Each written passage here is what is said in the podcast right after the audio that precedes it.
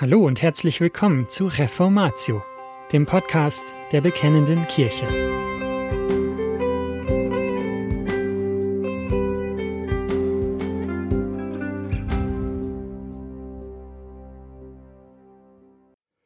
Erster Könige 18, 21 bis 40 Götzen oder Gottesdienst. Ein Artikel von Samuel Stolz, gelesen von Ludwig Rühle. Und als es Zeit war, das Speisopfer zu opfern, trat der Prophet Elia herzu und sprach, Herr, Gott Abrahams, Isaaks und Israels, lass heute kund werden, dass du Gott in Israel bist und ich dein Knecht, und dass ich all das nach deinem Wort getan habe. Erhöre mich, Herr, erhöre mich, dass dies Volk erkenne, dass du, Herr, Gott bist und ihr Herz wieder zu dir kehrst.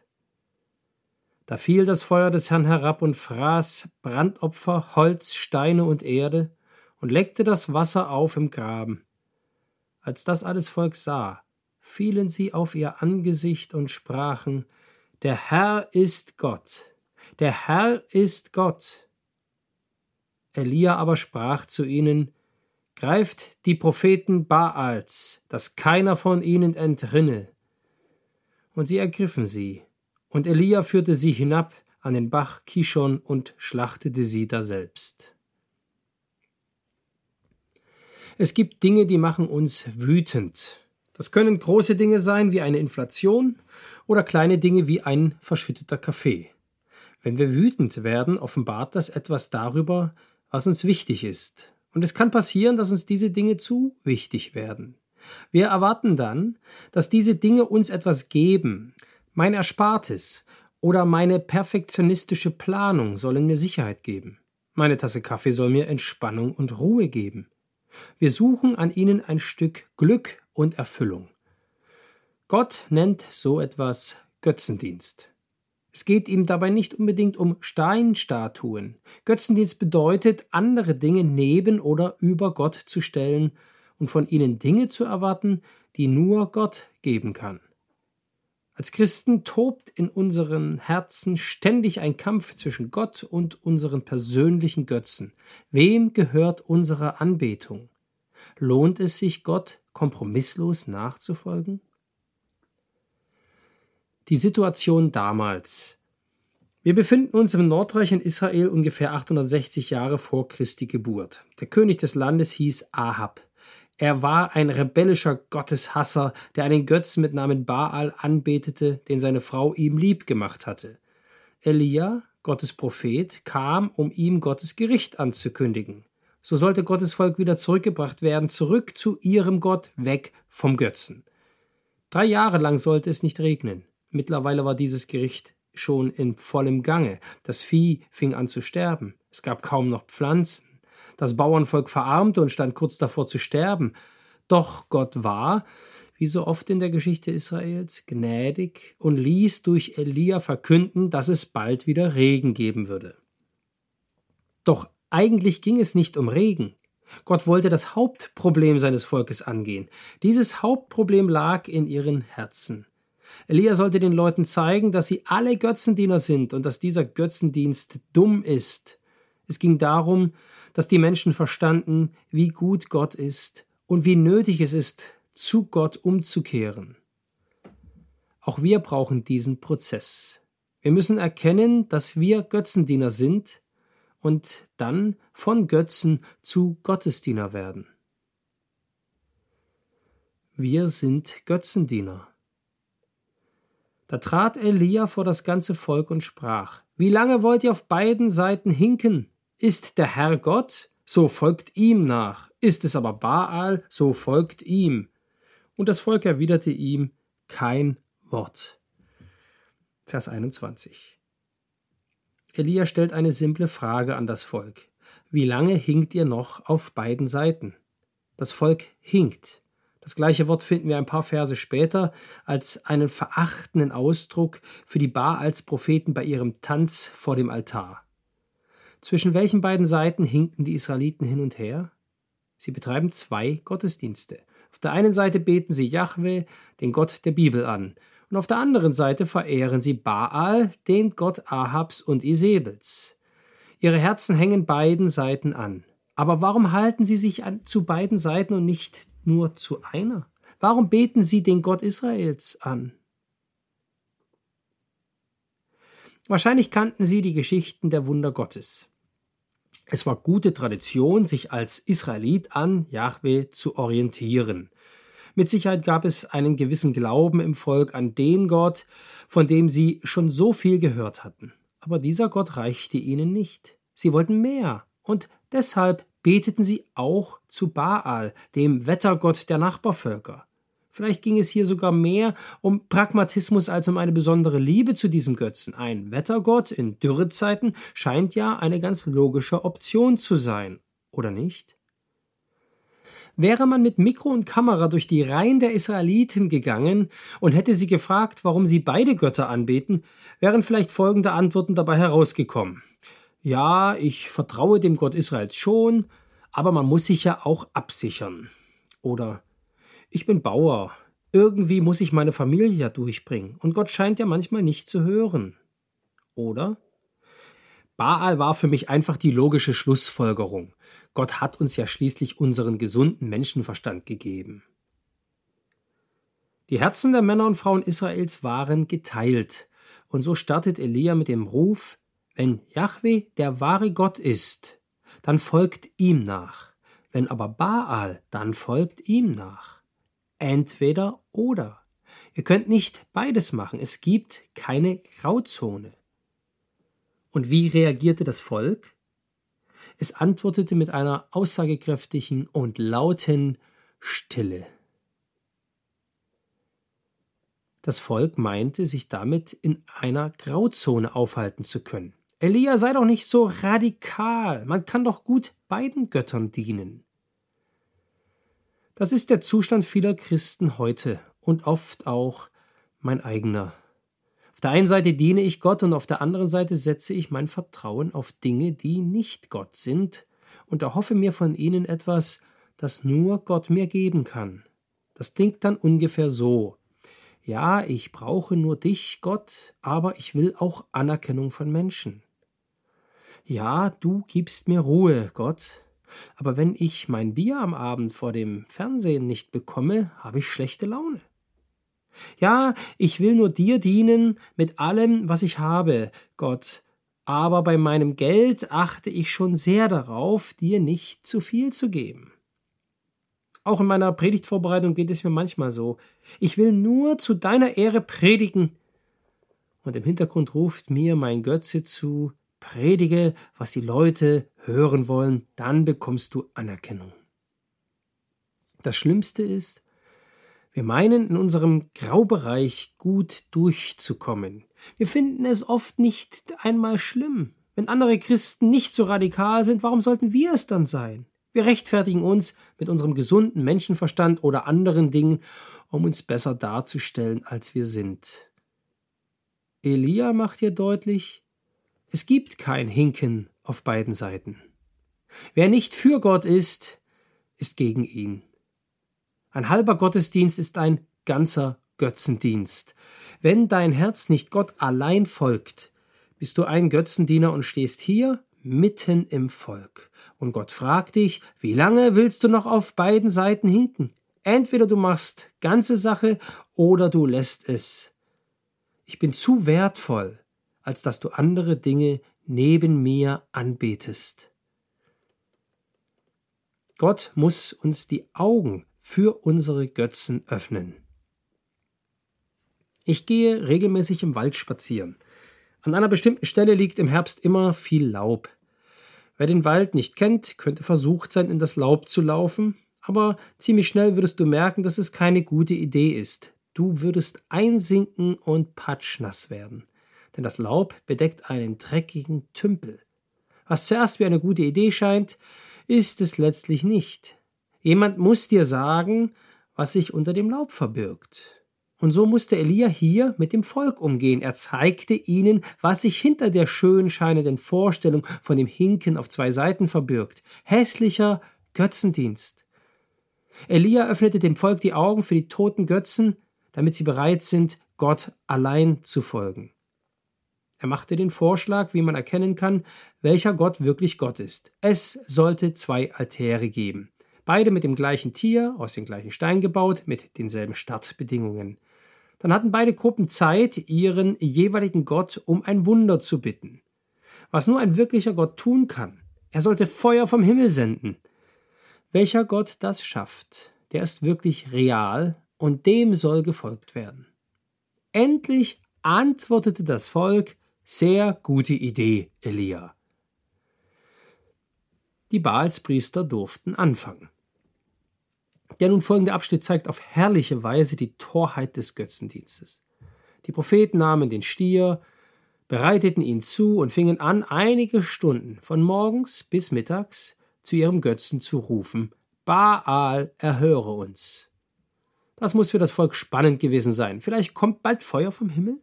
Wird der Himmel erleuchtet? Werden wir gleich die Hitze vom göttlichen Feuer spüren? Doch was lesen wir in Vers 26? Aber da war keine Stimme noch Antwort. Nun gut, vielleicht muss man sich einfach mehr anstrengen. Die Propheten hüpfen ein paar albern aussehende Tänze vor, vielleicht hilft das ja. Aber immer noch nichts. Elia ergriff die Gunst der Stunde. Hey, schreit doch lauter! Vielleicht ist euer Gott ja gerade beschäftigt. Vielleicht ist Baal schon ein paar Stunden auf dem Klo. Vielleicht macht er gerade Urlaub. Vielleicht schläft er ja. Ihr müsst nur lauter rufen, dann wird er bestimmt aufwachen und endlich seine Macht zeigen. Und spätestens hier zeigt sich die diabolische Seite von Götzendienst. Was könnte Baal dazu bringen, sich seinen Nachfolgern zu zeigen? Seine Anhänger dachten, ihr Gott benötige Selbstverstümmelung und viele Stunden intensiven Flehens, um auch nur einen einzigen Laut von sich zu geben. Und so ritzen sie sich mit Messern und mit Spießen, bis sie blutüberströmt in einer Trance verfielen, in der ihre Sinne sie endgültig verließen. Aber während sie sich drehten, schrien, weinten und bluteten, gab es einen, der nichts tat. Baal. Da war keine Stimme, noch Antwort, noch Aufhorchen. Stille. Götzendienst heute. Ganz ähnlich ist es bei unseren Götzen. Deine Götzen können dich nicht hören, sie können dir nicht antworten und sie können dir niemals geben, was du nur von Gott bekommen kannst. Egal was du für sie tust, sie werden dich niemals erhören. Lass mich das an einem Beispiel zeigen. Einer unserer größten modernen Götzen ist der Götze der offenen Optionen. Wir meinen, dass wir Freiheit bekommen, indem wir uns nicht festlegen. Anstatt vollkommen bei einer Sache zu sein, sind wir lieber ständig für bessere Sachen zu haben. Unser Handy liegt während Terminen stets offen auf dem Tisch, damit wir ja keine Nachricht verpassen. Wir wollen lieber unverbindlich bleiben, vielleicht kommt ja noch etwas Besseres. So handeln wir, wenn wir Termine ausmachen, wenn wir uns nach einem Partner umschauen, bei vielen großen und kleinen Entscheidungen. Aber was passiert dabei eigentlich? Wir opfern diesem Götzen unsere Verbindlichkeit, Verlässlichkeit und eine potenziell gute Ehe. Wir sind auf der Suche nach Freiheit, merken aber gar nicht, wie wir bei diesem Götzen eigentlich weniger frei sind, als wir es vorher waren. So ist es mit allen Götzen. Sie hören uns nicht und sie fordern Opfer, ob wir es merken oder nicht. Den Götzen der sexuellen Befriedigung stillen wir mit Pornografie und opfern dafür eine biblische Sicht auf Sexualität. Dem Götzen der Selbstbefriedigung opfern wir ungeborene Kinder durch Abtreibungen. Dem Götzen der Selbstdarstellung opfern wir die Wahrheit, indem wir Notlügen und falsche Übertreibungen zu unserer Alltagssprache machen. Wenn du länger über deine Götzen nachdenkst, wirst du merken, dass er Opfer von dir fordert, deine Zeit, dein Geld, deine Gedanken, deine Beziehungen und einiges mehr. Wie geht's weiter? Hoffentlich wurde an diesem Punkt deine Fata Morgana aufgedeckt, sowie die der Israeliten. Aber was kommt danach? Calvin beschreibt unsere Herzen als Götzenfabriken. Selbst wenn wir einen Götzen ausgemacht haben, wartet der nächste schon auf uns. Unsere Herzen suchen immer weiter an falschen Orten nach Ruhe, Glück und Befriedigung. Wir brauchen deshalb nicht nur eine klare Sicht von Götzen, sondern auch ein klares Bild von Gott. Wer eine niedrige Sicht von Gott hat, wird seine Anbetung immer wieder an Götzen hängen. Viele Menschen sehnen sich nach Ruhe und meinen, diese Ruhe durch Ablenkung in Fernsehen und Handykonsum zu finden. Und selbst wenn sie erkennen, dass das keine wirkliche Ruhe schenkt, wie auch Forscher herausgefunden haben, werden sie es trotzdem nicht lassen, so lange nicht, bis sie eine wirklich bessere Alternative gefunden haben. Warum suchen auch wir Christen oft Ruhe bei einem so schlechten Götzen? Weil wir nicht wirklich glauben, dass es echte Ruhe bei Gott gibt. Weil wir unsere Ruhe nicht bei ihm suchen. Wir brauchen also neben der klaren Sicht auf unseren Götzen eine klare und korrekte Sicht von Gott, damit wir von unseren Götzen ablassen. Und genau diese Perspektive bekam das Volk Israel damals. Gott muss unsere Augen für ihn selbst öffnen. Elia zeigte am Ende des Tages, was Gott von allen anderen Götzen unterscheidet. Er nahm die Steine eines abgerissenen Altars Gottes und baute einen neuen Altar. Er grub einen Graben für ungefähr 10 Kilogramm Saatgut um den Altar herum. Dann ließ er Wasser darauf gießen. Allen war klar, hier ist Selbstentzündung ausgeschlossen. Hier muss ein Wunder passieren. Und Elia wusste, dass sein Gott antworten kann und wird. Was tat Elia, damit Gott antwortet? Laut rufen? Sich ritzen? Nein. Er sprach ein einfaches Gebet, in dem er den Gott, der mit Israel einen Bund geschlossen hatte, bat, dem Volk seine Macht zu beweisen. Gott unserer Väter, lass dieses Volk mit seinem geteilten Herzen erkennen, dass du allein Gott bist, und kehre ihre Herzen zu dir, dem allein wahren Gott. Es ist ein Gebet, das Gott nur zu gern erhört. Da fiel das Feuer des Herrn herab und verzehrte das Brandopfer und das Holz und die Steine und die Erde, und es leckte das Wasser auf im Graben. Was ist der Unterschied zwischen toten Götzen und dem lebendigen Gott? Der lebendige Gott antwortet. Und wie? Er verbrannte einfach alles den Stier und das Holz, die Erde, das Wasser, sogar die Steine. Gott zeigte seine Allmacht. Das Volk meinte, Baal könne Feuer geben, aber er forderte nur Opfer. Das Volk hoffte, Baal würde Regen geben, aber nur Gott kann das. Das Volk erwartete Dinge von einem toten Götzen, die nur der lebendige Gott tun kann. Gott lässt sich nicht spotten. Gott ist ein Gott, der wirklich Dinge bewirken kann, im Gegensatz zu den toten Götzen. Wenn ich ihn bitte, dann hört er mich. Mein Smartphone verspricht mir Annahme und Anerkennung, aber echte Annahme kann nur Gott geben. Meine abgeschlossene Versicherung verspricht mir Sicherheit und Glück, aber echte Sicherheit gibt es nur bei Gott. Gott hört, im Gegensatz zu unseren Götzen, unsere Anliegen und Bedürfnisse und nur er kann sie auch stillen. Jetzt erkannte das Volk endlich, dass Gott allein Gott ist und dass es niemanden neben ihn gibt. Sie jubelten ihm zu und fingen die Baals Propheten, worauf Elia diese schlachtete. Das klingt erstmal ziemlich heftig, oder? Gott ließ es hier zu, dass 450 Menschen umgebracht wurden und er schien einverstanden damit zu sein. Tatsächlich hatte er sogar den Auftrag dazu gegeben. Im 5. Mose 13 lesen wir, dass Götzendiener ausgerottet werden sollen. Auf dem Berg Karmel zeigt Elia uns, dass Gott ein eifernder Gott ist. Er ist zornig auf die Menschen, die ihn durch niedere Dinge ersetzen wollen. Er lässt sich nicht spotten. Der Tod dieser 450 Menschen ist die gerechte Strafe, die Gott ihnen gab. Sie hatten sein Volk vom wahren Gott weggebracht und mussten jetzt die Konsequenz dafür spüren. Uns erschüttert das.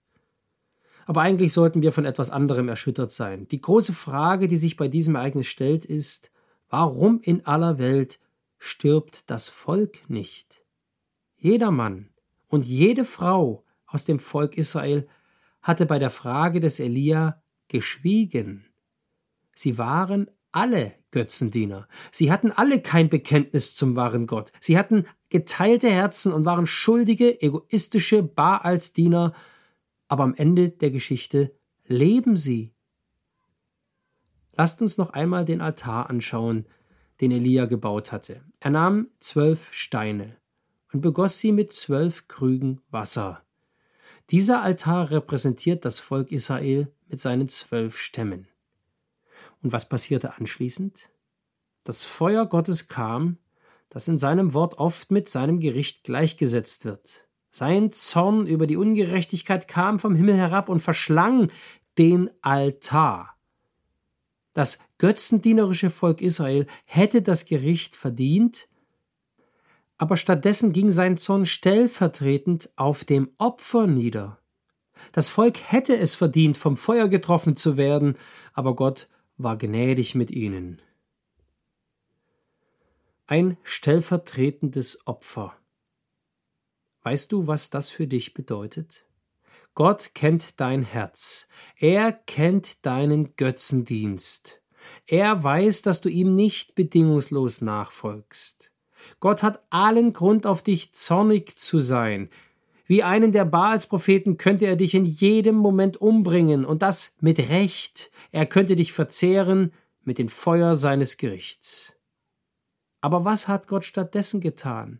Gegen wen richtet sich sein Gericht? Gegen Jesus, Gottes Sohn, gegen das Opfer. Jesus wurde von Gottes Zorn verzehrt. Er hat die Hölle durchlitten, stellvertretend für sein Volk. Das ist das Evangelium, die gute Nachricht, dass Gottes Zorn Jesus getroffen hat für alle, die daran glauben. Wie beantwortest du heute die folgenden Fragen? Erkennst du, dass du ein Götzendiener bist? Erkennst du, dass du Gott nicht allein die Ehre gibst? Erkennst du, dass Gott alles Recht hat? dich zu richten? Wenn du diese Fragen mit Ja beantwortest, dann versuche nicht, dich mehr anzustrengen oder einfach ein bisschen weniger Götzendienst zu betreiben. Deine Verantwortung ist es, an Jesus zu glauben. Vertraue darauf, dass er stellvertretend für dich gestorben ist. Kehre um von deinen Götzen und folge ihm nach, denn er ist der Weg, der zu Gott führt, nicht du. Nicht durch deine guten Taten, nicht dein Geld, Jesus allein. Ein befreiendes Opfer. Das Schöne am Evangelium ist, dass es uns nicht nur vor dem Zorn Gottes rettet, sondern uns auch von unserem Götzendienst befreit. Wir kommen nicht nur am Anfang unseres Christenlebens zu Jesus, bekennen unsere Schuld und haben dann kein Problem mehr mit Götzendienst. Nein, wir brauchen das Evangelium jeden Tag. Denn wie können wir jetzt vom Götzendienst zum Gottesdienst gelangen? Immer wieder müssen und dürfen wir erkennen, dass Gott allein die Erfüllung bringt, die wir in zweitklassigen Quellen suchen. Wir dürfen täglich umkehren von unseren Götzen und wir dürfen immer wieder Erneuerung und Annahme bei dem wahren Gott finden. Viele Dinge sind uns sehr wichtig. Leider sind uns diese Dinge oft zu wichtig. Aber wie bei Israel schickt Gott uns in seiner Gnade Situationen und Menschen auf den Weg, die unseren Götzendienst aufdecken und uns die Machtlosigkeit von Götzen zeigen. Wir dürfen uns herausfordern lassen, uns klar zu wahrem Gottesdienst zu positionieren. Durch Christus sind wir in die Lage versetzt, zu erkennen, was wir so oft in Götzen suchen, können wir in Wahrheit nur bei Gott finden. Und das war's schon wieder mit dieser Folge von Reformatio. Wenn Sie selbst eine Frage an uns haben, laden wir Sie herzlich dazu ein, uns diese zu schicken. Besuchen Sie uns unter www.bekennende-kirche.de/fragen und nutzen Sie das dortige Formular. Wir werden Ihnen darauf antworten und, so Gott will, Ihre Fragen klären. Außerdem können Sie auf der Seite der Bekennenden Kirche wie gewohnt die Beiträge aus der BK lesen, die Zeitschrift abonnieren und unsere Arbeit mit einer Spende unterstützen. Alle Links finden Sie auch in der Beschreibung dieser Folge des Podcasts. Wir bedanken uns fürs Zuhören, wünschen Ihnen Gottes Segen und sagen Tschüss. Bis zum nächsten Mal.